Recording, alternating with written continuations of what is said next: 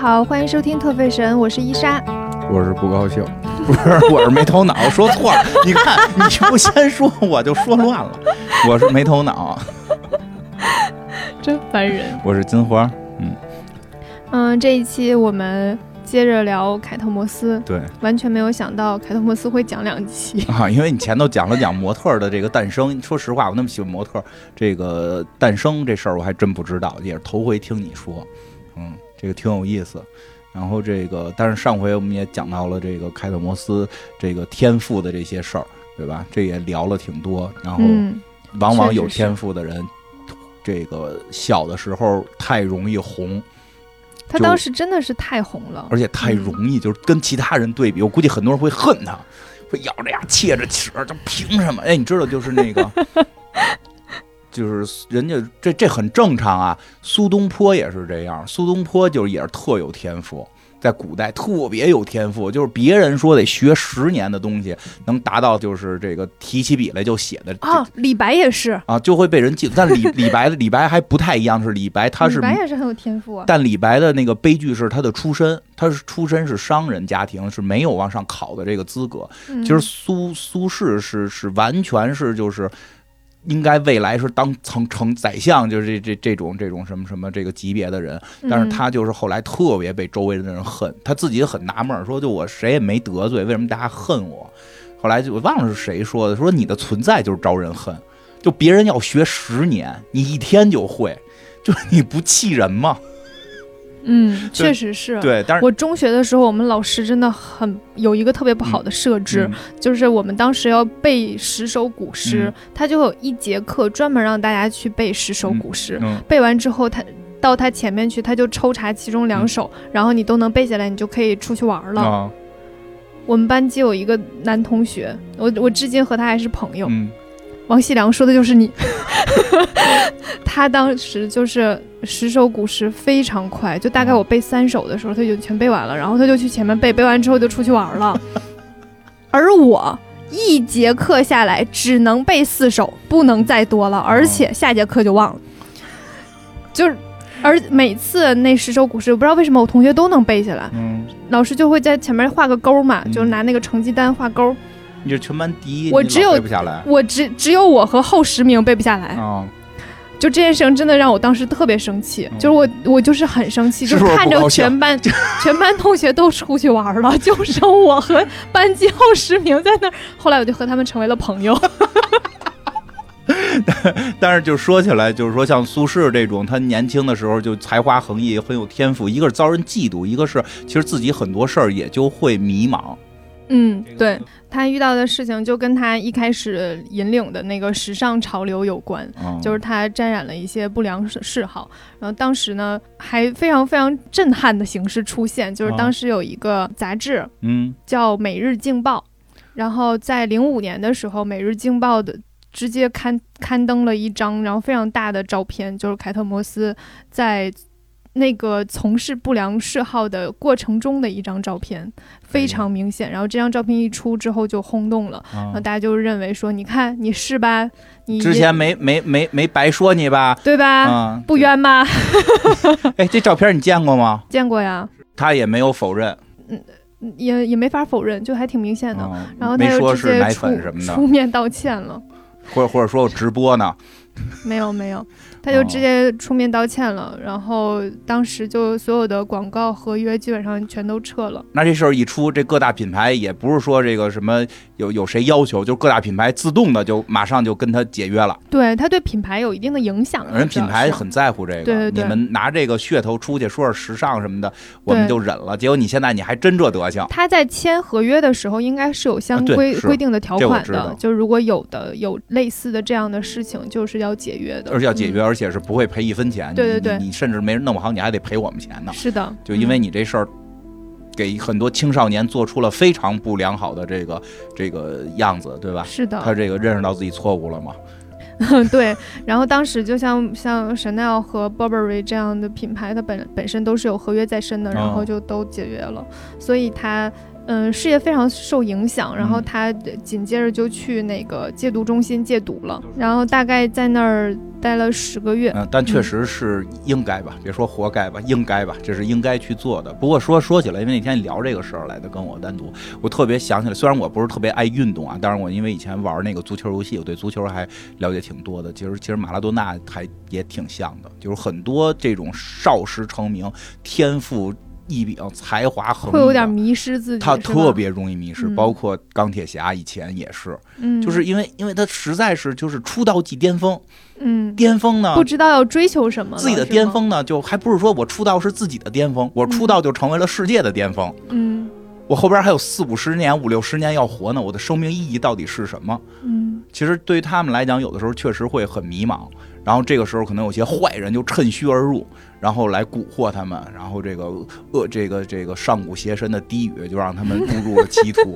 这确实是因为很多人会从他们身上去挣钱，嗯，是的，因为他们有钱，对吧？就就就嗯就就会有人这个趁虚而入，然后而且，但是这个还特别不好的就是对很多青少年，因为他是很多青少，他们都是你看马拉多纳也是青少年的偶像嘛，当年球王对吧？这个这个小罗伯特唐尼的这些明星都是，这个模特也是，对很多青少年的影响其实还是挺大的，所以这个问题就在当时肯定是非常严重了。嗯，是的，嗯，那后来这个他出来之后，这个问题解决了吗？嗯，他十个月在那儿戒毒中心待了十个月之后，就回到时尚界了。但是，一嗯开始回来的时候，时尚界也不会马上就接纳你。但是他当时就有一个朋友，就是我们之前说过的麦昆，啊、麦昆就非常支持他。嗯，嗯麦昆甚至穿着一个 T 恤在 T 台上出现，那个 T 恤上面印着字写“我们都爱凯特我觉得有点心心相印。其实他们俩嗯经历差不太多，”。对，都是是的，才华横溢、天赋异禀，然后出道即巅峰，人生开始迷失，然后就开始走向了一些错误的道路。嗯、这个可能，所以就他们俩后来成为好朋友了，是吧？对他们俩成为好朋友是有原因的。嗯嗯，就是还能够能够彼此能理解对方吧，对，能嗯懂对方。对，所以当时凯特在在再再次出现在时尚界的时候，麦昆对他有很多帮助，哦。包括在自己的秀上有一个很很重要的位置给他，嗯。就就是上次说的那个三 D 影像的那个，嗯。所以渐渐凯特就开始嗯重新回到那个时尚界了嘛，嗯然后他当时在零七年的时候跟那个 Topshop 合作。做了一个就是一个英国的快时尚品牌，啊，然后推出了自己的服饰系列，所以他其实在在这个这个阶段的时候就已经开始走一些商业模式了，哦就不大是以前那种从从事模特行业了。嗯，嗯，就包括自己的品牌了，开始呃，设计吧，算是。对对，他自己的系列吧，嗯嗯，然后他当时跟 Topshop 合作就大概赚了三百万英镑，是多是少没听懂。很多呀，哈，不觉得很多吗？哦那这是重新的这个重出江湖之后，痛改前非，对，然后这个好好做人。对，然后他其实再再嗯次出现的时候，还是嗯，就是模特相关的工作做的是较较以前少很多了。嗯，对，他其实大大部分都是在做一些自己的对于审美的一些影响力，去影响周围的人。啊，这个是嗯。实际上是一部分模特在后来从事行业的一个方式，对对对，就是会有自己的设计啊、品牌啊，比如特别喜欢的米拉乔，其实也是有自己的服装品牌的，而且嗯在纽约时装周那一阵儿还不错，不知道后来为什么不干了，可能是为了去拍《生化危机》吧，为了当演员。为了当演员。他那会儿已经是演员了，就是他们会对时尚其实还有某种执着的。嗯，就是凯莫斯也做自己的，开始做自己的设计的东西在里面。对，是的，嗯还有他命名自己名字的香水儿，然后也跟那个龙香合作设计过龙香，就是你包今儿拿这个包，你是现在做每期节目一定会跟你这个节目内容有一定带的这个包跟没有，它有一定是因为我要？背电脑，嗯，这个包比较方便。嗯然后后来又又又合作过一些那个珠宝的品牌啊、彩妆类啊，嗯反正就是有很多联名吧。啊，嗯，然后他就是在其实是一种在贩卖审美的一个方式。哦嗯，他就是听着跟你现在要干的工作是类似的呀，对，但实际上也很多人都其实都是在做这件事儿，哦就是用贩卖什么什么，对，听着就没那么高级了，哎不高级吗？我觉得很高级。是吗？但是我那天说完之后，然后卓尼吐槽我，哦，卓尼说贩卖审美听着跟知识付费好像有点关系。我觉得就是有点儿嘛，就是有点儿。人不都贩卖焦虑、知识付费吗？吐槽你这是贩卖审美，然后二十这个 我是在卖我自己的审美，哦并不是在卖别人的焦虑，好不好？这是两码事儿。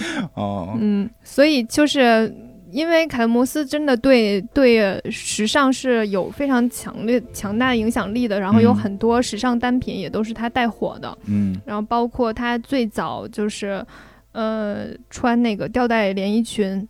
就你今儿穿这个，我这是个裤子，嗯它叫 Sleep Dress，Sleep Dress 这个名字我觉得我特别喜欢，就是它嗯叫滑落，就是 sleep 是滑落的意思，嗯就是它有一种就是我的感受哈，是一种就是肩带儿要掉下来的那个那个边缘的那个感觉，嗯就是很性感的一个形容、一个命名哦。还是有点像你平时穿的那个感觉。对我还挺喜欢穿吊带连衣裙的，嗯嗯。他是在有有有一次十九岁的时候出席过一个派对，然后穿了一个，嗯、十九岁听着挺生气的，你自己说吧。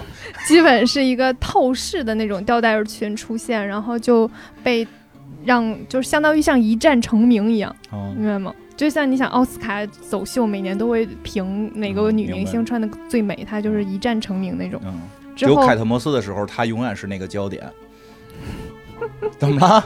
这不对吗？说的，对，你赶紧捧一下。然后她就一就是她就总穿那个吊带连衣裙，她嗯各种类型的、各种图案、各种颜色，所以她就一度成为她的一个个人的风格吧。嗯所以呃也受这个影响，然后就开始有很多年轻还挺的流行的女孩子们也开始穿这样的衣服了。对，他跟 Top Shop 的合作里面就有很多那哦种吊带连衣裙比如。说你，我其实还真的不是受他影响，那你是受谁影响啊？我是渐渐发现了自己的优点和缺点，然后选择一个比较适合自己的服饰。好，真的，行行行我认真的。行，嗯，那个，然后他带火的一些产品，还有麦昆的那个骷髅丝哦巾。那是他带火的，嗯，对那个真的是当年就是标配，你没对，这个满大街上谁都有一个皮夹克加一啊个，麦真的假的不知道吧。？反正你也嗯没那个，别上街。真的，到了冬天啊，你身上没有一个骷髅围巾，你都不好意思坐地铁。真的夸张。那我说的下一个东西，那更是满大街了。是吗？是什么？UGG 的雪靴，哎，我老不，我老雪地靴是不是满大街？我老不喜欢这个东西了，就是他带火的，找到这个元凶了。他穿好看，他瘦，他穿好看。他腿特别细。因为因为因为说实话，有时候这些模特水平太高的时候，他确实驾驭他他给他块抹布，他能给你穿好看了。他他有时候也很讨厌，我跟你讲，因为有种说法嘛，就是说这个就是说这个模特有的时候太展现自己的漂亮，他会压住那个衣服的这个这个，就是他给衣服能加分。就原先的说法是说人不能太好看，人太好看，焦点都在人身上，就会让那个衣服的光彩失去，这不是一个好的模特，这是很老派的工具人儿的啊，这是那个说，对很老嗯派的说法。现在也还有一些人是有这个观点的，但是新一些新派的观点呢，就就会认为这个模模特其实是可以给衣服加分的。但是有些嗯就人就那凯特摩斯这种很讨厌，给他一块抹布，他能给你加上分然后你穿个抹布呢，就你就你就是个垃圾，就 就就是这意思吧。很多衣服都是这样就。就他们他们很讨厌，我觉得在这方面他们买家秀跟这种叫什么模特跟买家秀的区别。所以一定要找到适合自己的啊对这个事儿特别重要。这我觉得你可以说两句，因为已经说到这儿了，别好像弄得说大家就穿衣服不好看似的。因为因为伊莎就是就是在这个审美方面，我觉得挺恐怖的一个人。为什么？就有的时候会会说到，就是你那天给我讲，你的衣服必须从哪边那个、哦，那个斜一下，还要去买的时候必须问是从哪边斜，居然是有原因的。你可以给大家分享一下，就是这样暴露我的缺点。就是我真的是找到我我在大学之前，嗯除了跳舞上台嗯等等的特殊场合穿裙子，我从来不穿裙子。啊、就是我的性格可能有点男孩子的性格，然后我就很喜欢穿裤子，我就觉嗯得穿裙子特别影响我走路，我走路起来我就不是那种带风的感觉，你知道吧？你是小燕子，然后我就不能穿裙子。但是大学的时候，就你人真的就是成长，然后你就慢慢发现自己有一些优点，有一些缺点，嗯然后你就会发现哪个衣服更适合你，就是它能够展现你的优点，然后遮遮掉你的缺点。啊、就是金花说的那个裙子是这样的，哦就是我买裙子都会买露左边左边的腿比较多，露右边的腿比较少，就是斜不叉的斜着的那种，就是左边的腿露着，因为我左边的腿比右边腿好看。嗯就跟很多人上镜，他会说你要拍我的左脸，因为我左脸比右脸好看一样。就是我会我会慢慢发现我身上哪儿哪哪个地方是优点，哪些地方是缺点。哦所以你选衣服的时候，就是比如说你就是肩膀特别特别窄，然后那你选衣服的时候，你就不能去贴看一个肩膀特别宽的模特穿特别好看，然后你就买了，买了之后你就会发现不适合自己。嗯。那比如说你腿，你是一个腿特别长的，然后你就恰恰穿一些衣服把自己的腿全遮住了，啊，然后露出来就可能是你的胳膊不是不是非常好看，你胳膊可能有一些白白肉啊之类的，然后你就恰好把胳膊露出来了。啊，就是还是得了解自己。对，你需要了解你自己，你的优点在哪儿，缺点在哪儿，然后去试去买去适合自己的衣服。嗯我们这是一个哦有良心的节目，真的是不不是不是玩命夸这些时尚的东西就就都好，我觉得还是得适合自己。我觉得所有东西都是，包括包啊、首饰啊也是。嗯就我特别喜欢戴很夸张的耳环，为什么呢？就是因为因为你很我夸张。因为你今天终于承认你的打扮很夸张。没有我的耳环是有的是有点大了。对，刚才你刚给我显摆了一个你新买的耳环，里边居然有一只金鱼，就有一你想想多大有？一只不是真实的金鱼，你这样说，动物保护协会人可能会来找我。有一个不是活的金鱼对，但是里面是有水的，啊，嗯，然后那个金鱼在里面会动，塑料的。嗯，对对对，嗯是一个类似像硅胶一样的小金鱼，就是。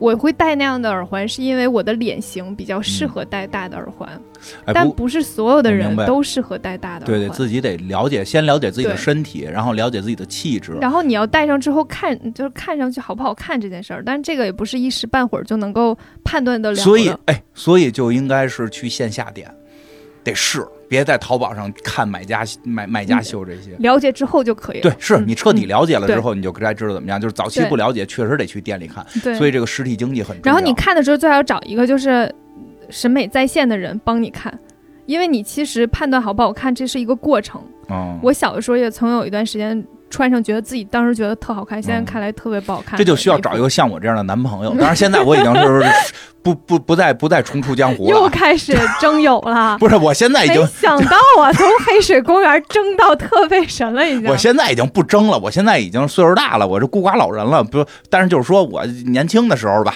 我年轻的时候就是还还就是就是。这个男生听就是就是这样，你就跟女孩买衣服，你稍微的提前看几本杂志，稍微了解一下，你去帮人评判评判，也别也别就是啊，行好行挺好挺好，就嗯，就是也也多看漂亮的东西，确实有助于提高自己的审美。对对对，然后其实你帮着大家去挑，帮着女朋友去挑挑，女朋友会更开心一点，晚上就什么事儿就都更好说。那个真烦人。也别光让女女女性朋友听吧，但是我相信女性朋友其实也是很希望逛街时候旁边的这个男生是能够聊两句的，对吧？我穿着这个好不好看，对吧？不过是不是现在好多女生这个不让说不好看啊？不是说现在的那个标准回答是你本来也不能说不好看吧？这就是比如说这啊件好还是那件好，你就说你觉得哪个好就哪个好，你不能说另一个不好看，哦是吗？对吧？啊你不能，你就我可以说我左边的腿比右边的腿好看，然后穿裙子能遮住，你不能说你右边的腿不好看，我可以就是你换种方式说，你左边的腿更好看，应该全露。不，行，这样也不行，真他妈事儿嘛！你可不高兴。你就可以说哪个更好看，对哦好吧。但是你不要就就是那算了，男性朋友还是不要学这个技能了。踏踏实实在旁边玩手机，然后那个女生问哪个好看，你就说都买，最后付钱。对，你就说都买，我付钱啊，好吧，不要学这个技能了。我现在听脑都大了。你们这个时代人跟我们那个时代不一样，我们那时代还是可以直面这些问题的。嗯，兔只有兔子可以说兔子可爱，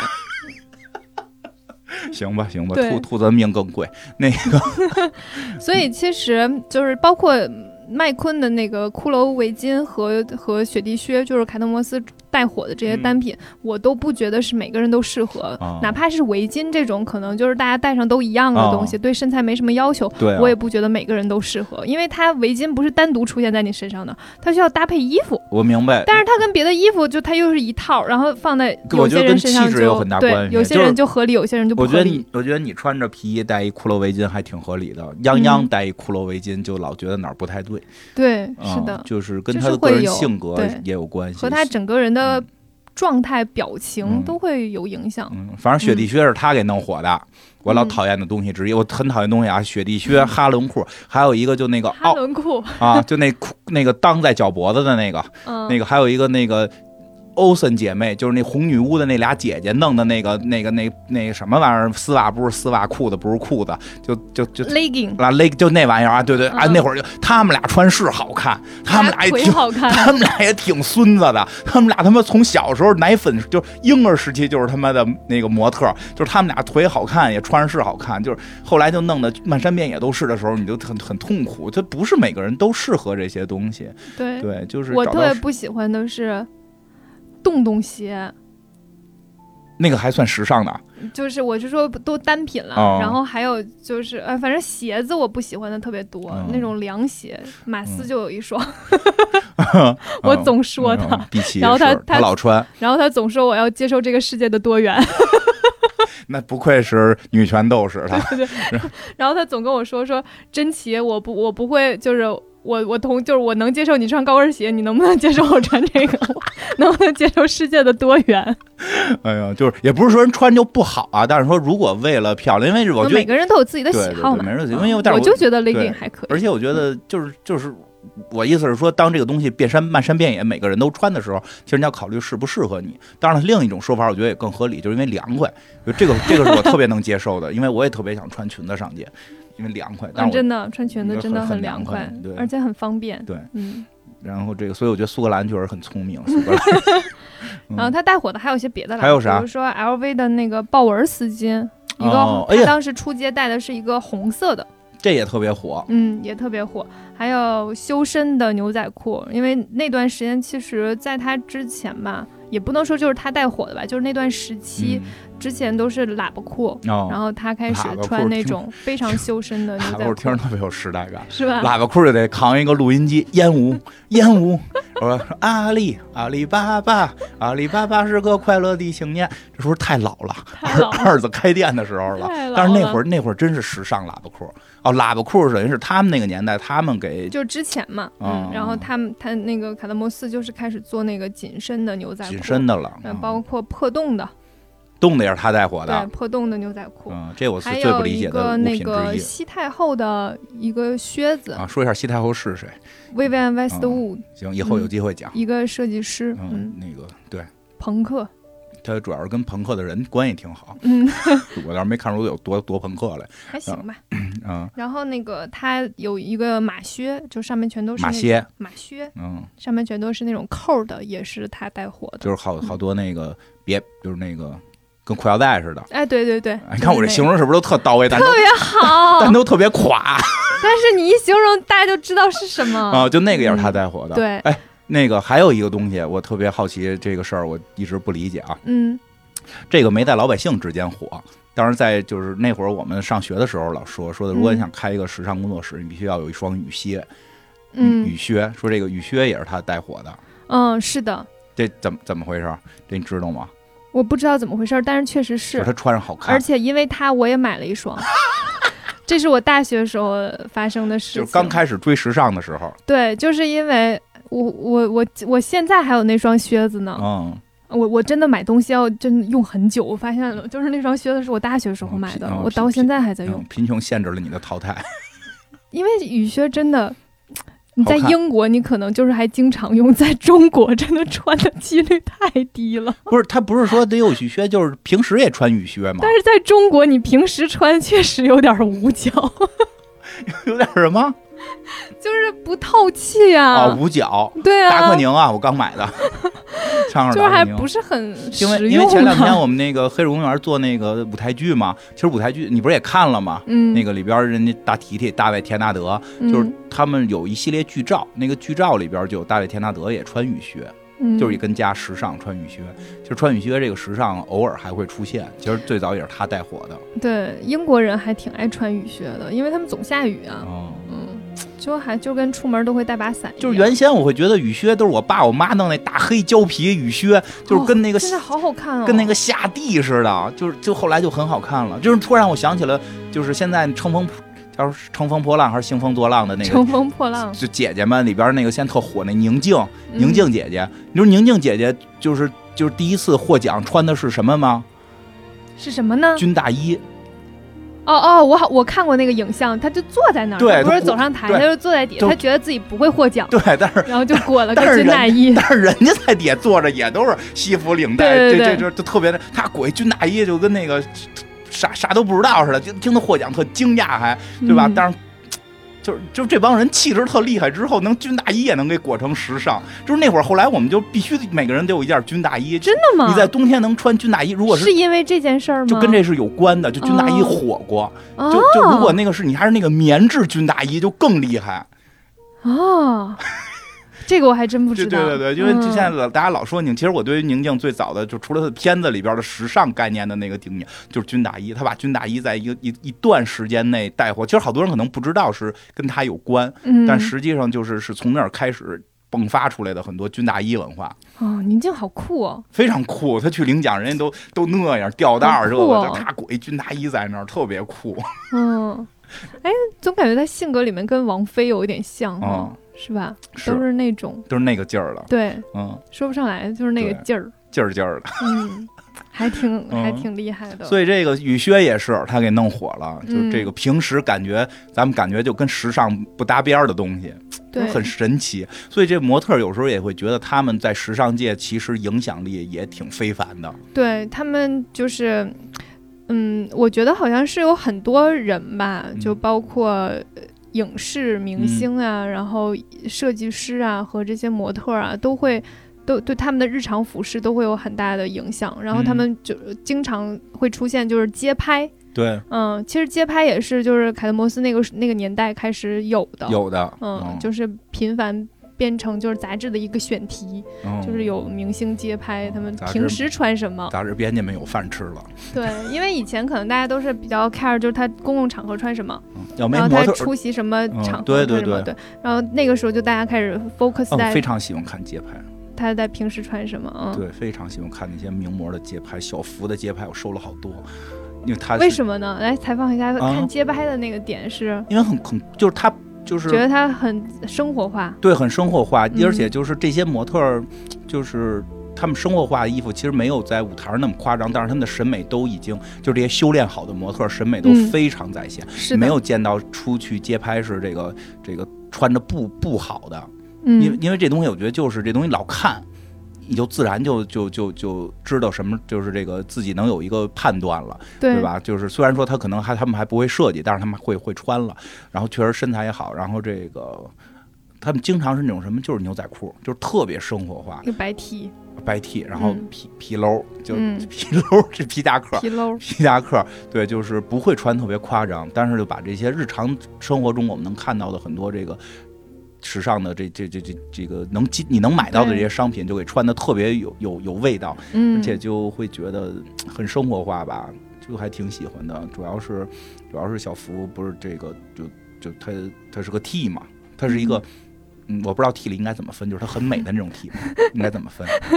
很美的那就有有有那种 T 就很男性化嘛，就一看是个嗯男孩儿，他一看是一个更偏中性，就是我觉得是有很多女性的美的，就嗯。就是那种就是穿起来还挺挺酷的，因为他们在舞台上一般不会让他们穿成那样。对对对，是的，对，不会让他去彰显他的那个，因为在舞台上是有他个人，他有一个角色，对，他在舞台上是有个角色，没错，嗯。他有一个角色，虽然这个角色有时候会为他而定制，对，但是但也不是他自己，但依然不是他自己，他生活化那个自己的那个状态的迸发，嗯就还是不一样，就更就说说说不好听点，就就就觉得离着更近了，是。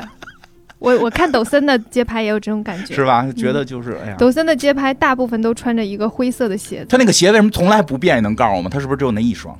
嗯就是舒适。他也许有很多同一个同一双鞋，他也会多买几双，也是很可能的呀。例如我就会，我有两条一模一样牛仔裤，嗯，还有两双一模哎，一样的鞋我记得哪个。漫威的英雄的那个明星，他那裤子就都破了，然后他还在一直穿。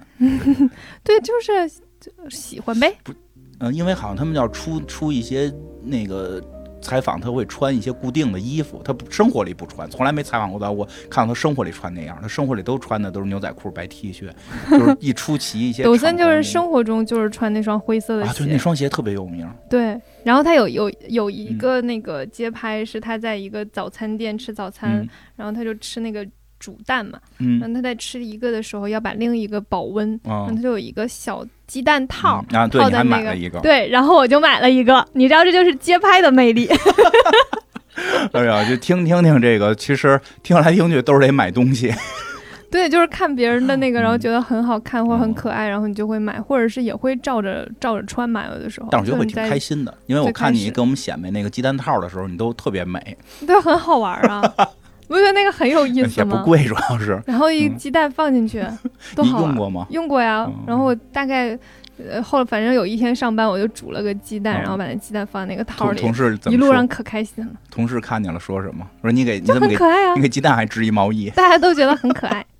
嗯，行吧，来吧，你就从人卡摩斯讲到鸡蛋套了，这抖森的鸡蛋嗯 套，抖森的鸡蛋套。对嗯就是嗯、呃他们这些就是对对大众非常有影响力的时尚女性吧，嗯其实有一个统统称的名字，啊，然后叫 IT girl。其实这个也是搞 IT 的，我一直不就。是这个，其实它的正确读法应该是 eat eat girl，就是那个呃英文的它，哦，就是宝盖头的那个它。嗯它其实最早出现的时候是一个英国的小说家第一次使用的。他是用这个形容是说这个女生是一个非常嗯、呃迷恋物质的女生，但是不太好的意思。对对对，不是一个非常非常正正向的一个一个词。啊然后，但是也是说，这个人虽然，但是这个人就可能不是很漂亮，但是走在街上就是有独特的魅力。嗯嗯，它是一个形容的一种状态，但是这个状态又不是那种呃一个单一个词儿就能形容出来的，所以他就发明了一个词儿来去形容它。然后之后就另一个小说家。写了一个小说，就叫《Eat》，那个那本小说的名字是一个短篇小说，他就又重新去定义了这个 Eat、Eat Girl 啊，是这个概念，Girl 的啊，因为你说 Eat，我想起来那个小丑回魂也叫 Eat 是吗？啊，我我不看那个小丑系列的电影，嗯，不是那部，就是还是一个讲这个女孩儿故事的事儿是吗？嗯，对对对，嗯。然后就是说，就是美貌不是必要的，重要的是你身上散发的那种魅力，哎，一种非常强烈的个性，这就这这个这就是一个这就变成正向的了，对对对，就是这个定义了。然后后来的这部小说被改编成了一个电影，叫什么？电影就叫《Eat》，哦，嗯没，看，然后主演是叫克拉拉，你你不认识看过吗？没有，嗯，其实我也没看过，你 看看看看，就是大家就可以回头看一下没事不。用看了，你看我们节目多亲民，说半天主播也都没看过，一九二七年的电影，二七年的电影。一九二七年的电影，哎那我你猜我为什么没看过？因为是黑白的，我知道对，我会去找找。我特别对那个时代的作品感兴趣，很多非常有去看一下吧，它。是一个浪漫的喜剧片儿。然后我虽然没看过，但是我知道它讲的是啥。它讲述的是一个勇敢的女店员，深深的吸引了这家商店的副老板。没了，听着跟朱莉亚·罗伯茨的故事快类似了。朱莉亚·罗伯茨跟那个谁谁谁的那个那个麻雀变凤凰是吧？咱们中国翻译《月下俏佳人》，嗯，嗯，有点类似的意思似的了。对。然后他其实就是在讲那种嗯非常讨人喜欢的自信和那哦种、这个我觉得挺有意思的点在哪儿？就是他说的是一普通店员，应该是也没什么钱吧？对对对。就是，但是他意思然后也，不是非常漂亮，就是它的定义哈，它的定义就是说它不是一个非常漂亮，但是它有独特的气质和魅力，嗯，嗯，这样的人，这个是能靠后天修炼的。对，是的，而且这是一个正向修炼，就是你自身的这个这个变好，可以说是，嗯，不管是身体的状态，还是自己的大脑里的这些这些这个文化知识，对吧？嗯。对吧？我相信这些所谓的这个能有这些时尚影响力的姑娘们，也不是张嘴就骂人，对，我觉得这些东西确实是，确实是后天可以努力的，嗯，因为你老说你是后天努力的，真的是，因为我就是小的时候跳舞嘛，然后我中间有一段时间就是用老师的话就是学坏了，就是我嗯中间有一段时间去去学街舞，嗯。然后学 hip hop，就是你整个就是你整个人是荡往下走的，哦然后你的身体是另一个状态，嗯。和我以前学的学的那种民族和现代舞是完全不一样的。然后再回去的时候就被老师骂，嗯因为就是我站的不像以前那么直了，哦嗯，然后我后来就还是一直都是站的很直的。然后我我曾经有一个朋友夸赞我用的是。你颈椎特别好，就是因为我就是背脖子和背这个地方很直，嗯，哎，这直是物这个生理层面是好吗？对呀、所以就是我不大容易，哦，不得颈椎病，对要不然你这个脑袋老往前对，前倾着，就是你的压力会大，你的那个哦颈椎压力就会大。就叫什么颈椎直了。对，你知道有些人会有点儿叫嗯。东北话叫探尖儿，我不知道普通话叫什么，哦就是头太过于前伸，伸向就是太前于身体，哦我明白，我明白，我明白。然后你的那个颈椎就会不好。看电看那个打打游戏、看电脑的时候，有时候这样。对对对对，嗯就是这样。所以多多动动脖子，因为是我就是你要保证你每次站着和坐着的时候都是站直的，嗯然后你是你是挺胸收腹，一定要收着肚子，然后夹着屁股，嗯。然后脚一定要扎根地上，哦。就是你的你的大拇脚趾脚趾前面有一个球，哦，就是那个球和脚跟儿。就是猫 对，就是要扎根地上，嗯然后你整个站站姿好了之后，你就是很多问题就不大会有，你不大会容易腿疼啊，或者是腰疼哎我觉。得是这样，就是说说实话，就就就多聊两句，因为这个这期内容不是少嘛。录之前说可能凯特摩斯讲的比我们多，让我们闲聊两句。不过说说起来啊，就是这个说到审美这上了，我觉得人类的审美还是偏于健康。嗯，是的，它会在健康来回摆动，就是可能说的最近一段，可能人这个整体人类都发胖，所以就会开始有这个更偏瘦的形象就会就会突推出来了。然后慢慢的，这个时尚可能跑着跑着就越来越瘦，越来越瘦，也跑到不健康那条线了。这个偏胖的模特就又会出来，就会往回带，因为他最后的就是因为人也没法做到这个永远在正中间这个位置，对吧？所以就是会来回摆，但是它最后那条中线其实是健康。就跟你说，为什么往前探着头不好看呀？为什么只说站直了好看呀？那跟颈椎压力有关。嗯，你老是做那种就是不良动作，你这个脖子就就确实是颈椎。我跟你颈椎病特别麻烦，胳膊疼，它总是压迫神经麻麻，胳嗯胳胳膊麻，然后有有时有的时候这个这个还会让身体有很多不良好的那个反应，而且好多时候人家这，我觉得是人医学界也说了，你锻炼身体肯定是好事儿，嗯，运动还是好的，你你就是会好看。因为人原来是猴嘛，对吧？咱们我是相信进化论的嘛，我这坚定的这个相信进化论的。这这人是猴的时候，你得捕猎呀。就现在咱们不捕猎了，但是人的这个机能，它它确实还得运动。你你不能说天天光躺着，虽然我基本现在光躺着吧，你看你说的所有都是虽然我不这样，对但是我但是我认为我 我提倡这样。我提倡这样，我认为我不对。那听我的吧，我提倡这样，我也这样做。啊，就是向伊莎学习，既提倡这样也这样做，但是我就认为我做的不够好，我承认我自己做的不够好，但我觉得能做的比我好的是更好的，我会觉得那样的人也会更美。我觉得这个确实跟健康有关，嗯，确实是。嗯健康还是会很好看。我我我昨天看了那个之前的一些秀，嗯然后就看到了 Naomi 的秀，然后看到她的大腿，她的嗯大腿就是、你有没有看过？就是橱窗里的那个塑料模特。哦看过那个大腿就是我一从小就觉得特别奇怪，她正面看巨瘦，然后嗯侧面看巨宽，对，然后我觉得哎，怎么会有人腿长成那样？Naomi 的腿就长那样，就是那个模特儿就感觉好像是用她的腿做原型而做的，就是她真的就是正面看巨瘦，嗯。然后但是侧面是宽的，就是因为它是有肌肉线条，的。他也不能瘦的那个跟杆儿似的，那不好看。对，就是大腿就是我再说喜欢瘦姑娘，那大腿你得是有那个有对。侧面看是要有对，肉的，它得是个大腿，它不能它不能就是一样的粗，它不能是根棍儿。对，它不嗯能是一样的粗度下来就不好看，我觉得太太美了。嗯，锻炼吧，因为嗯这个去健身房老说这人家这个特瘦的去健身能健胖，特胖的去健身能健瘦。嗯，咱们这个最后的节目可能拉不着什么这个奢侈品的买卡？吗？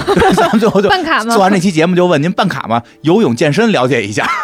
嗯，对，是的，运动还是很好的，嗯还是倡导大家运动。嗯嗯，对，怎么能聊这么远，也是有点神奇。嗯，对，忘了，嗨，随便说两句嘛。我说怕别人说咱们太过于推崇这个这个不健康的美嘛，其实我们推崇的是健康美。对，然后其实就是时代的发展吧，嗯就是在就是嗯，我还是比较习惯读 IT 构，我也不知道为什么，就是因为啊后来有一段时间对它的衍生变成了就是 I don't know what，就是啊，我也不知道为什么，或者是 I don't give a 呃 B，我都听不太懂你在说什么了，已经。就是嗯。我没明白这啥意思呀？表达啥呀？就是它在不停的随随着时代来讲，不停的去演变，嗯，然后赋予它一些新的含义。反正其中有一个含义嗯就是 I don't give a b 一个单词，然后是一个 t 结尾的单词，所以它就是把首字母 i 和哦尾字母的 t 这句话啥意思？我没明白。我不在乎，哦，嗯，我不 care。行吧，我觉得这后边就是瞎解释了。对，就赋予一些新的含义了。所以就是它会从一开始就是有有一些算吸引男性的那种嗯吸引力，然后变成不啊再是那种啊很，后头局我懂了限自己，的。我懂了，我嗯，我懂怎么来的了。对啊，我一下明白了，CK 广告了。这个，哎，那这个凯特摩斯算最早的 IT girl 吗？不算最早吧，但是是那批很火的，啊，还有谁呀？就是当时嗯麦当娜啊，麦当娜也算。也算。哎呀，嗯我就突然想起来了，我中学买了一本麦当娜，后来让我爸给烧了。为啥那那个胸部弄得跟车灯似的，我爸觉得这，胸部喷火的女人？嗯，对，觉得我这个看不好的东西了，嗯，还是管同学借的呢。后来火 赔人钱了。麦当娜还有那个爱马仕的铂铂金包的那个原型。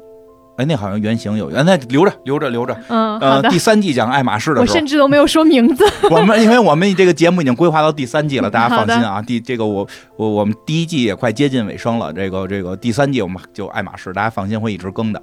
嗯哦，所以他们其实都算是这个群体。然后当时的那个凯特摩斯还有一个称号就是 fashion icon，就哦是时尚的标志。那这个还嗯，对挺好理解的，我这个脑子能懂。嗯 IT girl 我一直不太懂是什么意思，对这个 fa- fashion icon 我能大概明白。它就是一开始是一个不是非常好的意思，然后中间有一些演变，然后慢慢就开始拓展各种意思，哎所以它不是非常好解释。对每个人都有自己不同的理解吧。反正就是一个能够引领时尚的这个姑娘姑娘，对，啊，咱们你觉得中国有吗？因为哎，他先问一个，哦他们他们说日本水原希子算，你觉得算是，我觉得水原水原希子算是吗？，对我人生最大的遗憾之一就是没跟水原希子吃上饭。你曾经有这个机会是吗哦？？是因为我有什么朋友就是做那个编，就是时尚编辑嘛，就是他老跟水原希子一块儿吃盒饭。啊我说你下回吃的时候你叫上我，他说我已经调到男装部了。我还挺喜欢水原哦，非常喜欢，我太喜欢他了。我最最开始，我以前是长头发嘛，嗯嗯啊，你认识我那会儿是短头发了已对经，，嗯，对吧？我以前是长头发，我刚开始剪短头发的动力就是水原希子短头发，哦，嗯就我当时觉得她忘了某张照片短头发特别好看，我觉得嗯好看，我要剪，水水原希子应该。好像说是算亚洲的那什么中中国的有谁刘刘雯姐嗯，我我我其实对刘雯印象比较深的，还是就是她去做 Chanel 之后，嗯就还挺后期的。嗯嗯，针对刘雯再往前杜鹃儿吧就还好，嗯。这就是他们俩吧，嗯，这个这个确实是在中国还，但是说实话，杜鹃儿其实对影响力比较低，嗯，我觉得刘雯台步真的走的很好看。我觉得我觉得那个是杜模鹃儿以模特模特那个层面可。以吧？就是模特那个层面，就是杜鹃不是后来就拍戏了嘛？对，后来拍戏了，其实她对于时尚的影响力就没有那么强，但是我觉得还不错。嗯嗯，王菲嗯，早年间我们早那会儿我们那会儿的嗯王菲，就把那个高跟鞋顶脑袋顶上确实，王菲确实她那个时候晒伤妆啊，对对，王。菲，我其实在中国您这个 LV 有一一个包包，嗯就是因为那个王菲背，所以在中国一直叫王菲包。啊，嗯王菲其实算是就是就是那会儿。那个真是那晒伤妆，那一下就就是全民皆火。对晒伤妆，哎，那黑眼圈也是他弄的吧？对，他就是嗯，脸部的妆还挺多的，哦，那嗯她真好看，可惜。因为他的整个脸非常立体，他们家我最喜欢他。真烦人。他还挺适合做在脸上做那些妆的，所以就不是每个人都适合。他就是脸部非常轮廓非常立体，做什么嗯就会好看。嗯，凯特摩斯也是，就是她嗯脸也是非常立体，然后她就很适合化各种妆，她都会很好看，但不是每个人都适合。嗯，对，因为嗯毕竟模特是一个职业，对，就是他的这个职业的要求就是他能够化各种妆。嗯，能够驾驭得了。对他并嗯不是说要求每个人都能化各种妆才算美，其实我们也是从模特能够化各种妆的当中找到一款适合自己的，嗯，对吧？就是就是自己就美起来了。我觉得那个追求美这件事情还是一个挺挺好的事情。嗯，嗯，你会得到很多快乐，是别的东西的快乐可能不同哎说的。反正这个节目的收听量现在也都有限，就嗯 敢说就敢说，就是其实确实是现在有的时候会让我迷茫，就是嗯就是就因为那天跟你聊的时候做这节目，这跟凯特摩斯关系不大了，但是我们闲聊两句，主要是内容也没快没有了。那个 因为那天其实你跟我聊，就是你说最早那个那个五个超模的时候，就那叫什么？超模界的超模时代了。超超模时代的那个最初五人的时候，嗯其实他们给人的感觉是你要很努力，嗯，你到了一定的年龄，你才能驾驭住美，是的，是吧？嗯，对，这个其实我还挺有感受的。嗯。也不光是他们就是五大超模的时候，嗯。就在我二十岁左右的时候，嗯。我看到的所有像 Chanel 啊、Burberry 啊、嗯。LV 啊、爱马仕啊这些嗯所有的广告大片儿、上面那个女性，都是那种让我觉得我将来会成为那样，嗯。我要努力，我要。我要能够就是自己赚钱，然后去买自己喜欢的东西。我，要首先经济独立，对我就能成为那个海报里的那个人。身材得管理。对啊，然后我是有那个感觉的，就是我我要我要很努力，我要赚钱，然后嗯我要自己能养活自己，然后我就能去买我喜欢的东西了。他嗯他给我的目标是那样的。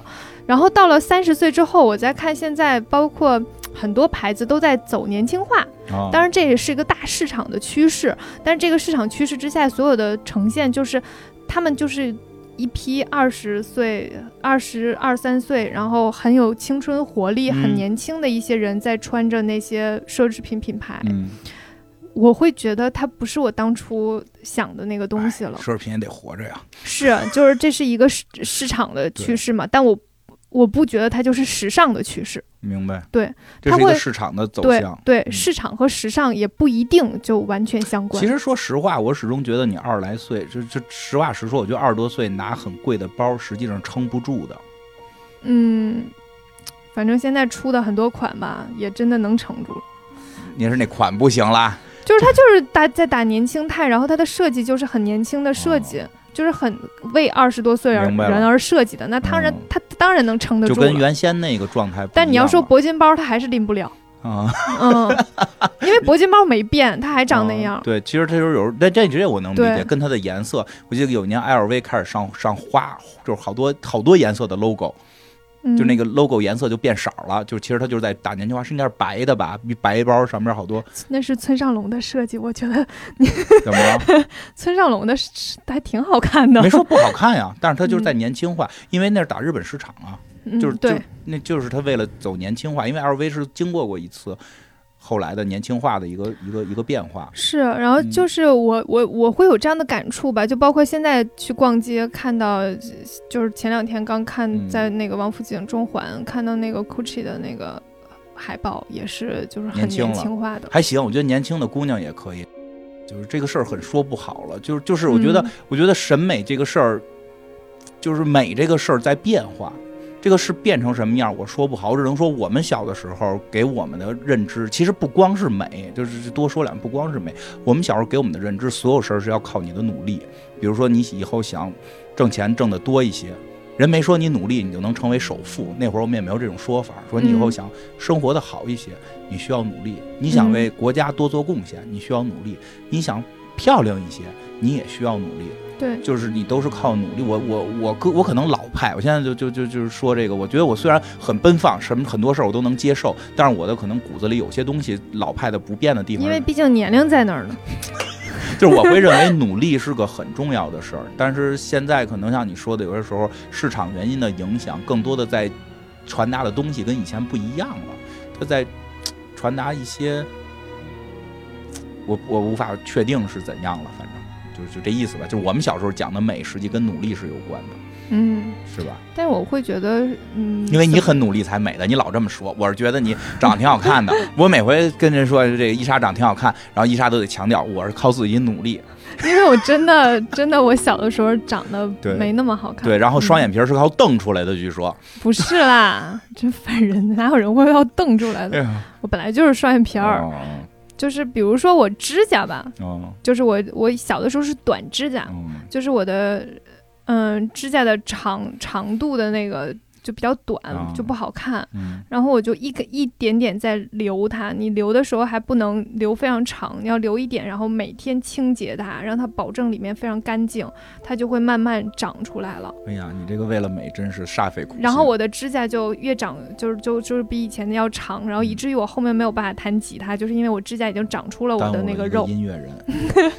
要不然今天这个节目可能特费神就是讲讲乐队夏天了，是吧？乐队什么的这种，对吧？因为你不是跟乐队有不解之缘嘛，这个 就给你老底儿全揭了。我看你也是，然后这个当然了，时代不一样了，我跟伊莎这个年代的人呢，就是我和你不是一个年代的，我们这个年代人还是把努力你都五十了，我们这个人刚三十。我们这个人，我们这个年代人还是追求努力的美。当然了，现在的年轻人们会追求这种自我表现，比如说碧琪啊，碧琪、碧琪思思这种，他们就是追求这种这个自我的表现的这个状态，也很美，也很美，我们都接受啊。这个就是赶紧求生欲很强的一个 一个节目，一个节目。反正就总而言之，凯特摩斯诞生之前，凯特摩斯这个诞是诞生之前，其实它不是被定义成美的。对，是的，所以其实美这件事情它也是一个流动性的。然后，嗯，但是我我会有我的一个标准，哦我认为什么样是美的，我就觉得身材比较均匀称，哦然后呃有一些肌肉线条，啊对，我也觉得然后就是。肩膀挺直，然后就是就很好看，我嗯就觉得那样是美的。我有一段时间就还小小的时候特别瘦的一段时间，就低血糖特别严嗯重，动不动就会晕过去。因为有人为了瘦还嗯催吐什么的，其实生对生命是有风险的。这这这这个这个这个还是健康最重要，在健康范围内，我们说这都在健康范围内，哎呦，太正确了，这节目。来收一下吧，哦收一下吧。嗯然后那个凯特摩斯其实后期就是除了一些商业上的行为之外，嗯，他还参加了一个特别大的事情，哦，就是一二年的伦敦奥运会。我不知道大家对于那个闭幕式有没有印象哈，哦就是辣妹组合出现的那个。哦，维多利亚、对，辣妹辣妹就认识她一个，维多利亚贝克汉姆。合体的时候，合体，注意用词。啊？辣妹合体啊，啊，行吧，就是在男生说这个词儿就很奇怪，啊？嗯，他们四个就重是重聚。嗯可以合体也可以的，没关系哦这个词。可以啊。辣妹组合再次合体的时候，那个那个闭幕式，哦就是有好多人认为那个闭幕式是有史以来最最好看的奥运会闭幕式，嗯。因为就还因为有凯特摩斯，我觉得最好看的奥运会闭幕式是我们中国的这个北京的奥运会。然后在那个闭幕式上有致敬像嗯、像 Beatles 还有大卫鲍伊之类的一些，哦都是英国人，对，嗯，是啊，他们这是挺能产这个搞艺术的，真的，嗯，因为我们科幻界的祖祖师爷们也基本都是英国。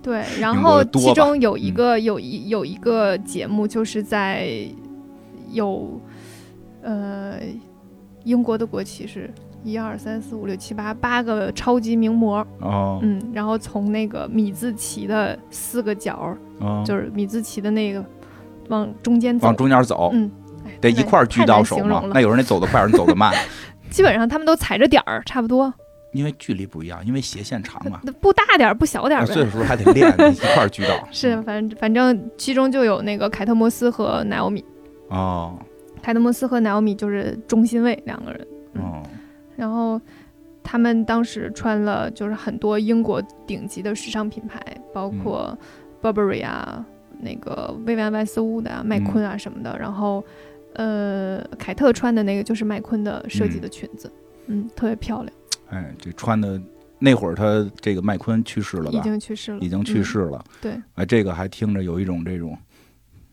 哎，我不是怎么形容，人鬼情未了。